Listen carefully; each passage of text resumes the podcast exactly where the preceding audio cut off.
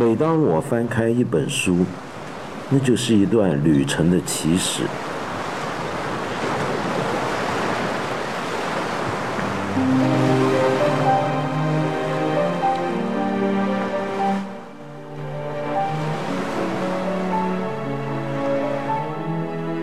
踏上未知的领域，便知道天地宽阔。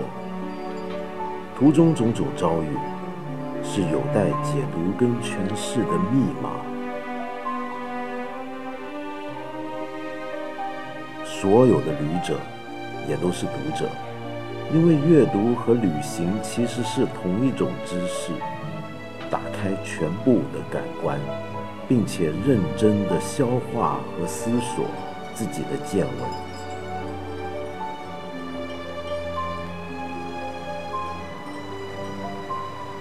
出走，就是为了要做世界的读者。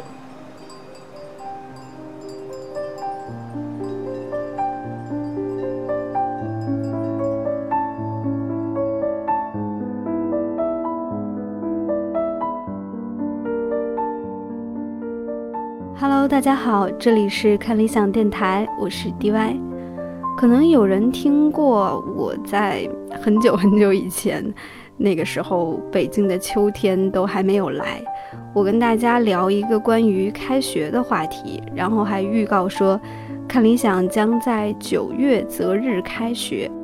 但是呢，这个日子一择就择到了中秋节。是的，在那一天，九月二十四号，看理想自己的 APP 终于默默地在苹果商店上架了，然后一直到十一之后才和大家官宣。在很多人看起来，好像是看理想也终于踏入知识付费的这滩浑水了，但实际上，我们想做的远远不止如此。或者说，我们对于什么是知识，或者什么是真正得到了知识，和现在一般的概念还有很多不一样的地方。各位朋友，大家好。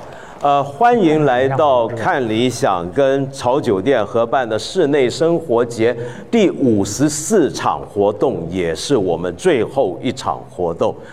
嗯，很高兴啊，在最后一场，你们还有很多人不离不弃。我看到有些朋友是几乎是第一天就已经出现了，搞不好你也是是吧？搞不好我们原来呃这一个月里面天天都是同一波人。呃，各位在看直播的朋友，你们不知道这些都是花钱请来的，办一场活动不容易啊。钱很重要，钱很重要。我们刚才呢，在我在电梯里面碰到一位呃，跟我一起同步电梯来参加今天，等一下你们会见到一位嘉宾，呃，同一部电梯我们在聊，我们说今天要谈什么呢？我们说今天要谈的是知识的价值。他跟我说他很紧张，为什么？他说我只会谈金钱的价值。这个金钱的价值当然很好很重要，我们大家都很关注。可是为什么要谈知识的价值呢？这是有这么一个背景，这个背景就是在过去一年多，大家都知道中国人忽然变得很好学了。嗯，前几年呢，因为我一直做一些读书节目、读书评论的东西。每年的世界阅读日一定有媒体访问，媒体访问。哎呀，我说半天我还没说我是谁，我叫做梁文道，对不起，是是这个节目的策划人之一。那么，呃，媒体采访的时候呢，一定会提一件事，就是说你觉得中国人的阅读习惯是不是很不好？因为每一年世界都有一些统计嘛，对不对？就说到每一年世界上面平均一人一年能够读多少本书。那么，在这个数字里面呢，中国人的年均阅读率这个数字是，嗯，不是那么一个拿来可以值得夸耀的一件事。但是在过去一年多，忽然我们见到互联网上面出现了很多新平台，这个新平台通常都会告诉你，你每天呢只要用十分钟、二十分钟，你就读完一本书了，然后大家都好高兴。可见中国人不是不喜欢读书，只是希望有人帮你读书，然后你用更节省的时间把它读完。而且我们时间已经变得很零碎了，所以大家都强调在碎片化时代如何来系统的学习。这句话听起来好像是矛盾的。OK，但不管它。那么，在这个热潮底下，使得我们看理想，我们这么一家公司一直以来很专注的就是知识文化。跟审美品味理念的一个长期的，呃，跟大家的一起的成长这样的一家公司，我们会特别关注到底所谓知识是什么，知识的价值又是什么，知识的我们为了要获得知识，我们该付出多少代价？我们应该付出多少？比如说刚才讲的金钱的代价呢？时间的代价呢？然后在这个知识的获取过程之中，我们的感觉又是怎么样？因为今天你们都知道，很多人说，呃，原来我们听这种节目或者看这种节目，包括我自己做的节目，据说也很多人看了很焦虑。为什么会焦虑？就你学习知识应该是很快乐的事情，为什么会越学越焦虑呢？这一定是有点情况发生了，到底是怎么回事？因此，我在这里今天很高兴向大家请到三位非常重量级的嘉宾。这三位重量级的嘉宾，我觉得来跟我们谈这个话题呢，是最合适不过的。那么现在呢，我先介绍。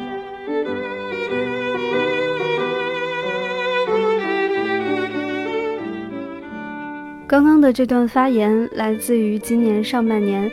看理想举办的室内生活节的中场论坛，知识的价值。知识的价值，我不知道你听到这几个字会联想到什么，可能会想到现在很火，嗯，不是很火，现在已经开始有点降温的知识付费。当然，如果深究起来，我们其实应该更会认同，或者是说，我们说一件事情对我们有没有价值。其实，在说的是一种更高维度的，他们对于我们生活的意义，哪怕只是一本不到三十块钱的小说，或者干脆是看那种网上盗版免费看到的一些东西，如果说影响了我们对于这个社会、对于这个世界的看法，我们才会认同他说它是很有价值的。可能是作为杨照老师两档节目《史记白讲》和《中国经典导读》的编辑的缘故，我对杨照老师在那场论坛的发言感触特别深刻，简直就是到了那种刚刚听完就是那种逢人就推荐的程度。在我看来，就是杨照老师那一段，嗯，不算是很短，有一点长的发言，对于知识，对于价值。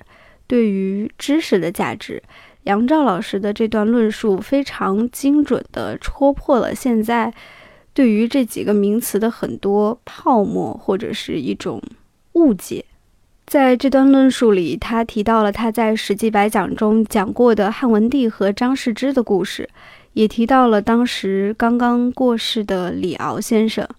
当然，这段话也显示出了杨照老师讲述的一个一贯特色。像慢慢穿过长长的隧道一样，然后突然感觉一阵头皮发麻，看见了和以往的认知完全不一样的风景。嗯，大家好，我是杨照。呃，很诚实的说，开头要先说，我是带着一个疑惑的心来到这里。我的最大的问题是，我不知道老公道为什么要我在这个场子里面。这个场子四月一号愚人节，然后呢叫我来北京。然后是第五十四场最后一个讲话的人，我一在想，这怎么来的？那更麻烦的是，这个场子是我很不习惯的一个场子。梁文道小我七岁，焦元溥小我十五岁。这个人呢，我出书的时候他七岁，我第一次在台湾发表我的小说的时候他负二岁。我不知道为什么把我放在这个场子里面，我就忍不住的。我就想到了一个小的故事，来自于《史记》的张氏之《冯唐列传》里面。那张世之《冯唐列传》里面就讲到，张世之当时是一个在汉文帝旁边的一个业者，其实是一个非常非常那个那个就是他跟班的。那有一次呢，他就跟汉文帝呢一起去打猎，到了上林苑，其实《史记》真的就是要显现汉文帝是一个非常不一样的皇帝，他其实没那么喜欢打猎。然后打猎到那里的时候，他突然就想到了，他就把那个上林卫找来。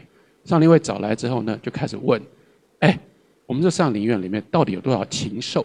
我们这猎物到底有多少？有没有人在管呢？”这上林卫一下子答不上来。那上林卫就带了一堆人，带了一堆里里面呢，有个叫做虎圈虎圈吏，他地位更低，就专门只管老虎的。但这个家伙他厉害，皇帝一问他都有答案，皇帝一没问他就有答案，他没问他就有答案，皇帝高兴了，汉文帝就把这个跟班的叫来，就跟张世之说：“回去哈，我们好好的提拔用这个人，这个人好会讲话。”然后张世之呢没说话，因为这旁边嘛，他就是只是一个小吏，但是他在从上林苑要回宫中的那个路上，这个小吏他就忍不住就对着皇帝说。就说皇帝啊，可不可以让我问一下，那个你觉得周勃绛侯周勃怎么样？绛侯是谁呢？绛侯是汉高祖用的这个其中打天下的，当时跟汉高祖当然算算是年纪差最多的，所以他等于是汉高祖旁边的这一群名将当中年纪最轻的。所以但是等到汉文帝的时候，这中间经过吕后，经过汉，经过惠帝，到了汉文帝的时候，他当然年纪也大了嘛，所以。文帝不知道他问什么，所以他想了一下，他就回答：“长者也。”啊，都他周勃是长者。接下来那个呃，张氏这个问：“那观音呢？”观音一样嘛，同是一个这个名将，也是爸爸留下来的嘛。他就回答：“长者也。”突然之间我就知道梁文道要干嘛。他叫我来这里干嘛？长者也，需要一个长者在这里。那这个故事接下去就更有意思了。或更有关联了。接下来呢，张世之就劝汉文帝说：“你看嘛，周勃，你看周，你看绛侯，你看周勃，你看观音，他们两个人最大特色是什么？他们都不太会说话，也不太爱说话。可是有害于他们在汉武帝的身边成就变成重要的人吗？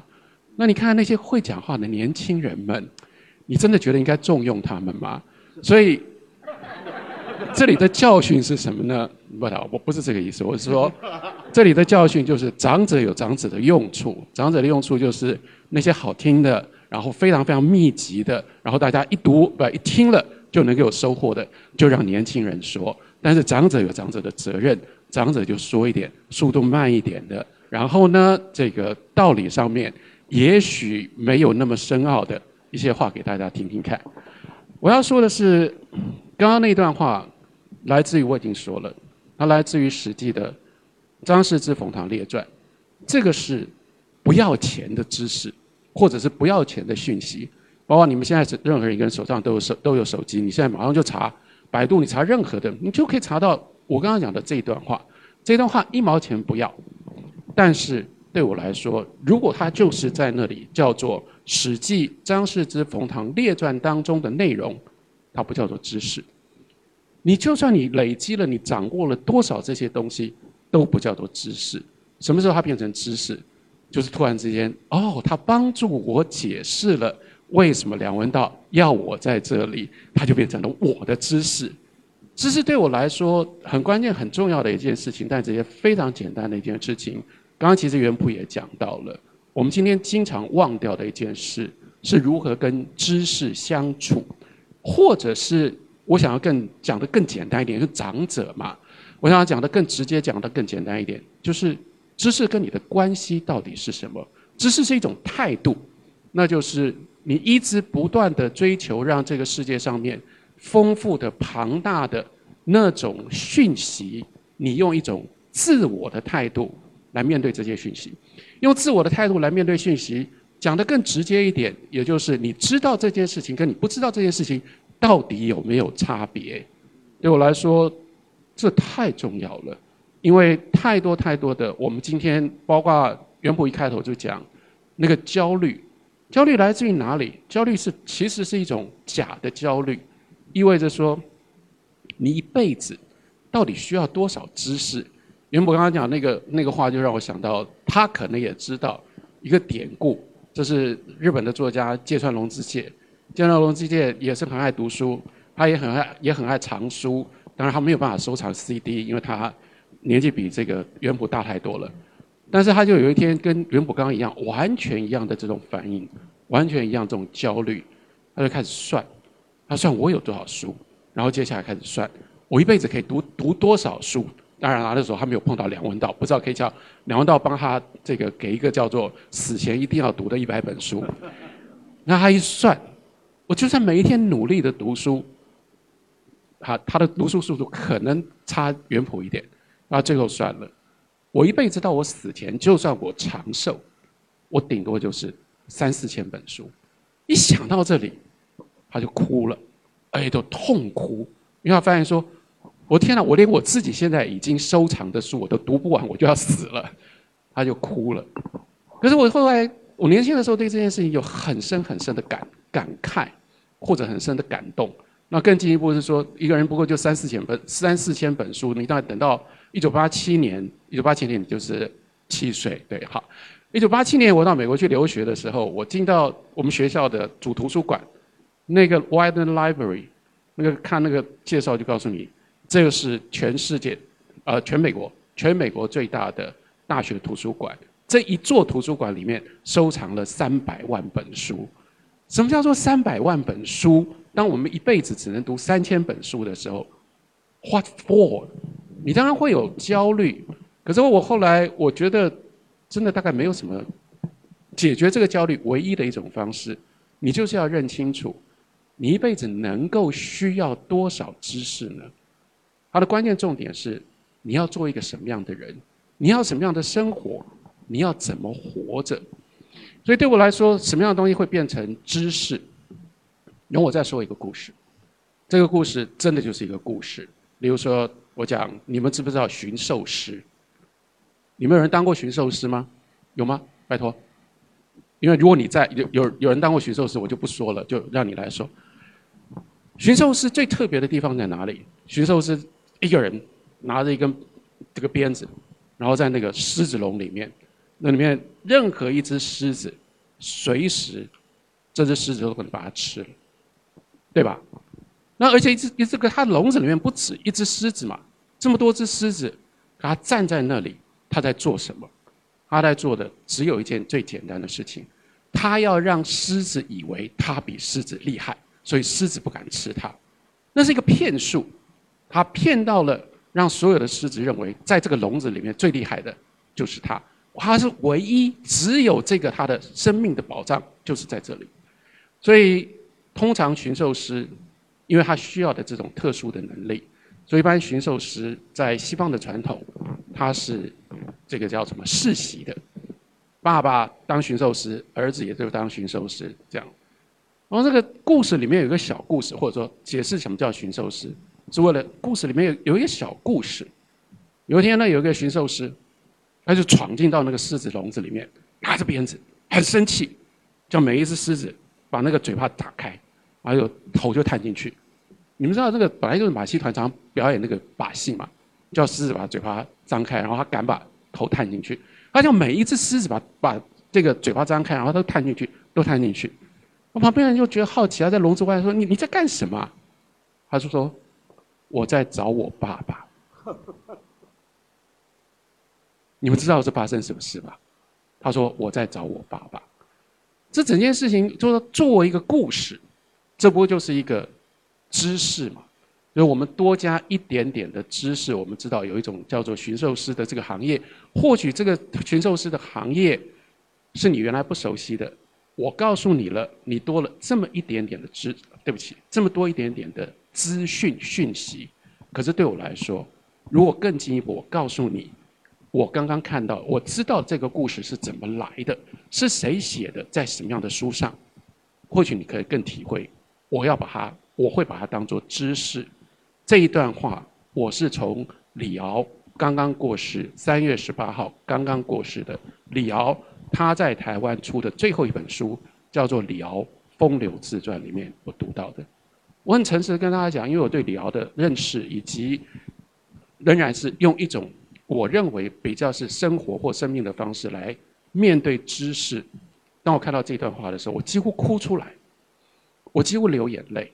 因为我觉得，在这段话里面，李敖李敖在告诉我们，真正他第一次呃，不能说第一次，他非常非常少数，那么真心的在说他一辈子他在做什么，那是他的自况，他就是一个驯兽师，因为他一辈子他明白知道他所对抗的那个权威、那个政治的力量，就像狮子一样，那是随时可以把他给这个。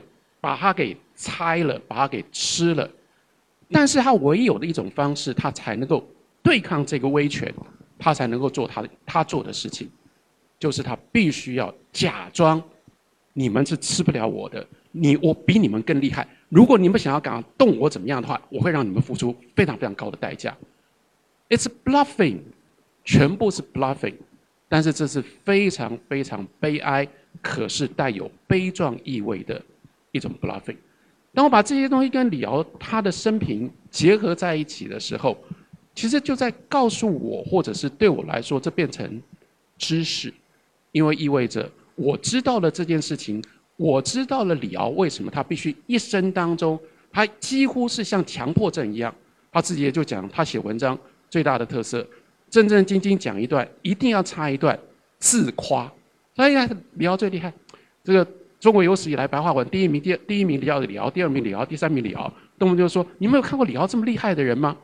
这是什么？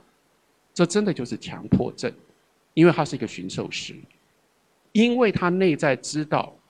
周围他所有的，他真正最庞大的这个敌人，根本不是他能敌对的，所以他唯有用这种方式逼迫自己，为了这个原则，为了他所选择的生活的方式，他必须把自己在面对这个狮子，这个时候，他把自己给撑起来。又例如说，李敖死了之后，过世的这这段时间当中，我看到很多台湾的。一些人对李敖的评论，那我就会还是会清楚的感觉到，又因为被这个呃文道要求来这里做长者，要讲什么是知识，我就非常清楚的体会到，对于李敖所写过的东西，有一些人是用资讯的方式来对待，但我没办法。对我来说，他写过的许许多的文章，就是我的知识，而不是资讯。比如说李敖为什么重要？李敖曾经写过台湾的一件非常重要的一个社会的事件。台湾因为在那样的一个相对威权封闭，因而治安非常非常良好的一段时间当中，在应该是有几十年，台湾没有出现过抢劫银行的案件。然而发生了一件几十年来没有出现过的银行的抢案。最后，这个银行抢案破了，破了这个银行抢案之后，发现去抢银行的人，这个抢匪是一个那时候已经快六十岁，当然那时候认为是老人，但想也不过比我现在大一点点而已，长者，一个老人单枪匹马，拿着一把甚至不是不确定能够发射的枪，去抢了银行。更令人不可思议的、更奇怪的是。这个人在他变成抢匪之前，他的所有的生命，他的生活的这种形式，如此的低调，如此的如此的简朴。他要抢银行干什么？在那样的情形底下，这个人叫做李世科，这是台湾非常非常轰动的大案。在当时那个气氛底下，那就是整个社会理所当然。我们今天回头看，集体而且愚蠢的，就是同样的一种态度。他说：“这个抢银行的盗匪多么可怕，多么多么可恶，赶快把他枪毙掉。”当然后来也真的被枪毙了。但是李敖写了一篇文章，这篇文章了不起，因为这篇文章提醒我们，这个叫做李师科的人，他是一个老兵，他如何在一九四九年他到了台湾，他过什么样的日子，他用什么样的方式累积了他对于这个社会，他对于那个政权各种不同的不满，最后。他去抢银行，那不是为了要抢银行，那不是为了钱，那是为了那样一代人的不可思议而且不应该被容忍的他们所得到的待遇，他要做一次发泄。所以你要告诉我们，李斯科抢银行，我们应该把它看作是台湾老兵问题的一个象征、一个代表、一个典型。我们怎么可以跟着去喊说把李斯科枪毙了？我们应该要想到，或我们应该要能够认知、能够理解，这里面有一个更深层的历史的、更深层的社会的集体的悲哀。同样的，像李敖写李斯科的这种事情，我也曾经在我年轻的时候，另外一个场合，又有非常非常深的感动。哎，不是，我不是故意的，又是一九八七年，你几岁？七岁。当一九八七年。台湾发生过另外一个重要的案子。那个案子是一个台湾的原住民，他到了台北。那个案子本身其实只有非常非常简单的一个事实，而且这里面没有任何一点点的可以被商量的余地。他把人家一个洗衣店里面的爸爸妈妈到小孩灭门，可恶吧，可怕吧？那是一种什么样的不可思议的罪？但是，当我们用这种方式看待这个事件是一回事。当时的另外一个。了不起的人，叫做陈应真。当年在台北，他办了一个杂志，叫做《人间》杂志。《人间》杂志用一整期的专题做了这个事件，做了这个事件，让我们看到，让我们体会，让我们认知，让我们理解这个原住民的少年，他如何离开了他自己的部落，他如何来到台北，他如何在这里忍受台北的汉人对原住民深刻的这种歧视。他如何在那样不合理、不公平的工作条件底下被压迫？他如何被扣押身份证？他如何一再的想要离开这样的环境？他还离开不了。所以这整件事情到后来仍然是两种不一样的态度。如果我们把它当做一个新闻，我们把它当做一个讯息，这是一种态度。那我们知道跟不知道，对我们的人生没有改变、没有影响。但是陈应真。跟他的人间杂志，他是用那样的一种生命，或者对我来说就是知识的态度，他让你说，当你看到了这个人犯下了这样的事情的时候，你有没有办法有一种方式，让他的故事，让他的经历跟你发生关系？于是那就不再是一个新闻，它变成了知识。这么多年以来，因为这些人给我的影响，所以我也就一直希望，在。越是在我们已经可以自由的、方便的拥有这么多讯息的时候，我们应该体会或应该要认知长者对你们说的一点点话，那就是其实最花时间、最需要精神的，是我们如何把讯息变成知识。呼应回应刚刚文道跟我说的，说开书单，那基本上文道不愿意开书单。我也不愿意开书单，因为你读一本书很重要、关键的事情不在于哪有什么叫做死前非读的一百本书，每一个人需要读的书都不一样。关键的重点是你用什么样态度去读书。所以也跟文道，对不起，跟袁博刚刚两位年轻人所说的话，其实是同样的。在今天的这样的一个一个一个环境里面，最可怕的。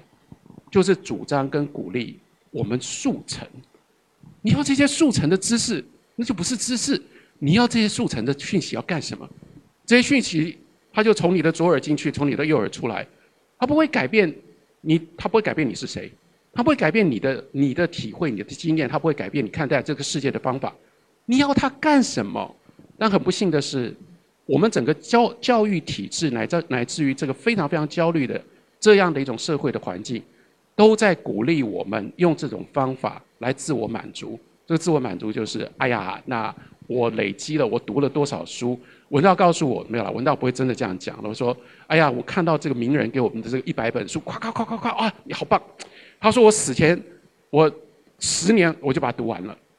你要干嘛？对我来说，我们应该应该要体会，或者我会认为，如果。有那么一点点的经验，有那么样一点点的思想，可以提供给大家的话，是，你可不可以愿意花时间，把不管是任何的讯息，你把它私人化，变成你自己的生命有关系的知识？很诚实的说，我觉得，所以我我都是反其道而行。那大家都说，怎么样让大家在最短的时间之内读完一本书，然后呃你就可以体会一本书？可是我这几年。这这一段时间当中，我做的最重要的一件事情，那如果跟这种知识有关系的话，那我做了《史记白讲》的节目嘛。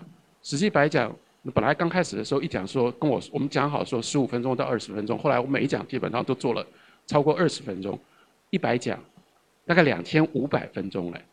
我都告诉你说，如果你真的要读《史记》，可不可以请你不要急着读，你慢慢读，因为唯有慢慢读，你才能够把这些，不然《史记》这个所有的原文放在那里，它就是个讯息，你也很容易就可以找到《史记》所有的白话的翻译，那也是讯息。如果跟你没有关系，它怎么会变成知识呢？如果举一个很小很小的例子，我我一直在看，我不知道还有多少时间，我我尽量把它讲完。那我讲一个很小很小的例子，例如说司马迁写《史记》，大家很知道，非常非常精彩的一段，有一个很了不起的、很重要的这个传相争当中关键的一个故事，是鸿门宴。鸿门宴它的背景是刘邦带着军队先打入到了咸阳，然后呢，他把咸阳守住。当时他听了这个旁边的人话，就说：“你就干脆先把关中给占下来，不要让项羽进来。”他就没拿你没办法，他非得要把关中让你统治不可。项羽听了，结果呢？对不起，刘邦听了，结果项羽大军一来，那哪是刘邦挡得住的？啪一个，项羽就冲进来。项羽当然气得不得了，哇！你现在你以为你大了？你敢挡住这个咸关中不让我进来？兴师问罪，把刘邦叫来。所以为什么有鸿门宴？鸿门宴是多么危险的一场，这个对刘邦跟刘邦的势力来说是多么危险的这样的一个关键的转捩点。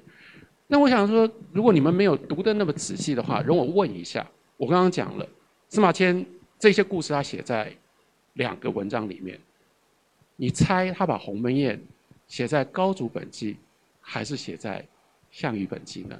然后为什么？我们先讲，我不告诉你。他到底写在哪里？我先讲，在写鸿门宴的时候，司马迁怎么写？就是说，如果你单纯当做一个讯息，你就快速，你就快速看过去，快速看过去，你就看到说，哎呀，先讲了，这个还好，之前项伯在项羽旁边的这个人，因为张良有功于项伯，所以项伯先偷偷跑去跟刘邦通风报信，说，我跟你讲啊，这时候我我们家主人很生气哦。你最好给我小心一点哦，不然祸祸就临头。你一定要来吃饭哦。好了，不得已，刘邦一定要去吃饭。所以《史记》讲这段故事，一开头先讲什么？先讲这四个人，对不起，不是四个人，一张桌子怎么坐？项羽坐在这边，亚辅、范增坐在这里，刘邦坐在这里，张良跟樊广呃不是张良跟跟就是刘邦这边的人，张良他们坐在这里，讲完了。然后接下来讲后来后续发生的事，哦，马上就讲，原来项羽原来跟范增，范增已经跟项项羽说了说好了，借这个机会把刘邦除掉，所以范增多次用眼色告诉项羽该动手了，该动手了，三次，项羽没动手。我说如果我们照着，就是我们把它当做是一个讯息，我们来阅读，我们来理解，也就是说。你只是为了要应付考试，那我请问你，刚刚这一段话有意义的在哪里，或者说没有意义的在哪里？最没有意义的那一段，但是如果是你被迫要去背要考试，老师一定会想出嘛？这种题目多好，问你说东边坐谁啊？西边坐谁啊？南边坐谁？北边坐谁啊？你看到这个题目的时候，你心里面就气得不得了。你气什么？因为我干嘛背这个？可是不背。你又答错了，你就没分数。但是有人不是这样读书的，至少有一个人叫做余英时先生，他读到了这一段，而且我们以为有一种很无聊的知识跟学问，叫做考据。所以余英时先生就这么简单的一段话，那一段话只有十几个字哦，他写了一篇小小的考据的文章，但那个考据文章。就把这个你们背的要死要活，不小心考试就会这个被考倒的东西变成了知识。于先生告诉我们什么？于先生告诉我们，回到汉代的礼仪，司马迁在其他任何地方我们看不到司马迁讲宴会、讲座次，他讲座次是有道理的。为什么有道理？因为在汉代的基本的座次有两种安排方式，一种是宾，对不起。主跟宾，所以主人坐在西边，客人坐在东边。另外有一种是上司跟下属，上司跟下属，上司在北边，这个下属在南边。可是这个座次最奇特的，这个座次既非主客，也非上司下属。这个座次的安排是，项羽把刘邦当客人，但刘邦自己把自己当下属，这是这个座位最特别的地方。而这个座位会这样做，一定不是偶然，不然他就不会被司马迁写在《史记》里面。所以这个座次要告诉我们什么？告诉我们说，项伯跟张良早就有安排，故意用这种安排，用这种安排的方式是什么？他们就利用了项羽的个性。所以座位刚坐好，项羽已经输一半了。为什么？因为他就发现说，刘邦，我以为他很嚣张，守了这个关在坝上，然后呢要抵抗我，现在不是啊，卑微的不得了。我把他当客人，他还不敢坐客位。他坐在下属的位置，对我毕恭毕敬。于是，项羽光是这个座次，就让项羽下不了下手。所以，为什么史记接下来写范增对他三次动手啊，动手啊，动手啊，项羽都不动。那好，这一段写在哪里？我讲完了，你们大概就知道，他不会写在高祖本纪，他写在。项羽本纪，因为司马迁要用这种方式告诉我们，项羽在楚汉相争当中，为什么项羽输了，刘邦赢了？项羽输了，刘邦赢了，光是在这个座次表上就显现两件事情。一件事情是，项羽为什么被称之为叫妇人之仁？因为项羽是非常非常情绪化的一个人，所以本来跟范增讲好了，借由鸿门宴。就把刘邦给杀了，可是光是这个座位就让他这个人对我这么这么已经这么样的卑躬屈膝了，我干嘛还杀他？他就杀不下手。第二件事情是，这整个座次表那个后面，在刘邦这边是张良，还有张良联合的项羽这边的内应项伯，可是呢，重点是刘邦愿意听。相对的，在项羽这边，在他整个阵营里面，最能够跟他说话的，地位最高，也是最聪明的，就是范增。范增甚至被项羽称之为叫做亚父，就是义父。但是即使是范增，他影响不了项羽。从此之后，应该讲说，整个项羽本纪就以鸿门宴作为划分。所以在鸿门宴之前，这个楚在项羽的势力一路不断的上升。鸿门宴之后，就倒过来，这是一个交叉。所以你用这种方式，我只是想提醒，我们面对所有的讯息，我们都可以有这种态度，叫做知识的态度。你要问，我要知道这些东西干什么？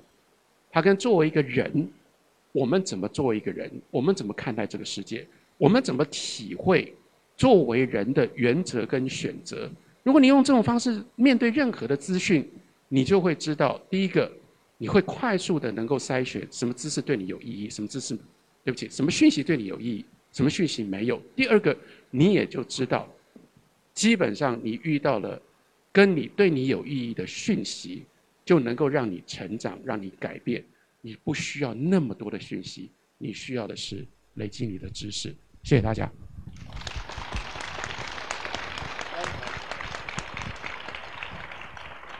刚才杨照讲到后面的时候，我向我的同事打了三次眼色，告诉他们该举牌了，结果他们都不举。这是因为不只是因为尊重长者，这是出于对知识的热爱，这是真爱呀。呃，我想那这样我们要不要看一看大家有什么问题，还是你们彼此有什么？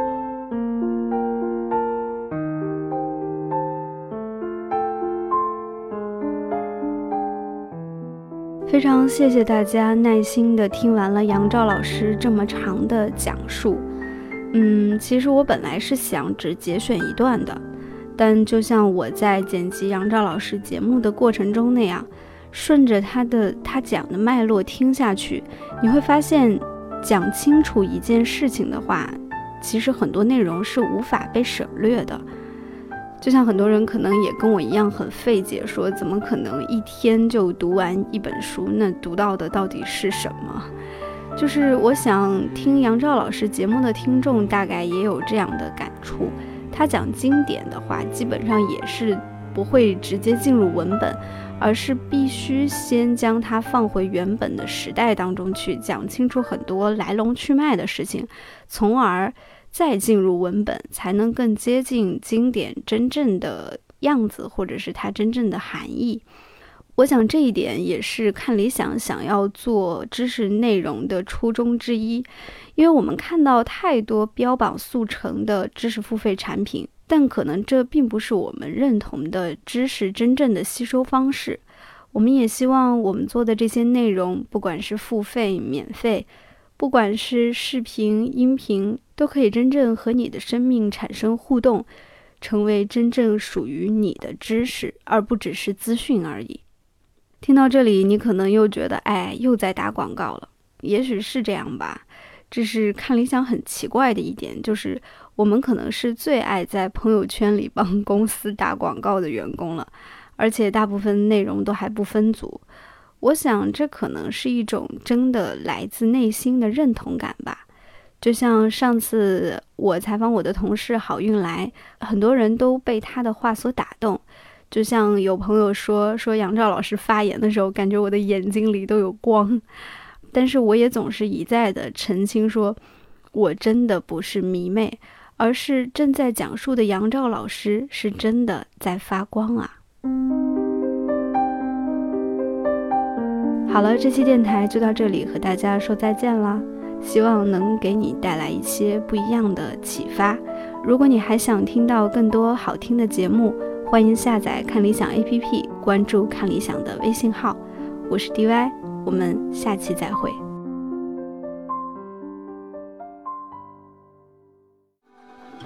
在后台说，那个演出已经结束了，请各位有序离场。可以啊，可以啊。我是在后台说还是无所谓。在下。好，在下。山高水长，来日再见。对，没错没错。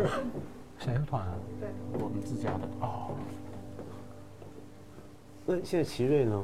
在德国，我下礼拜去了，再再去，你再飞回去，对，再回去。到时候我们准时开始吧，两点先放一遍室内生活节的宣传片，然后现在几点了？现在刚刚一分钟。OK，好啊，好啊，好。那怎么样？是我先出去，再请三位出来，是吧？OK。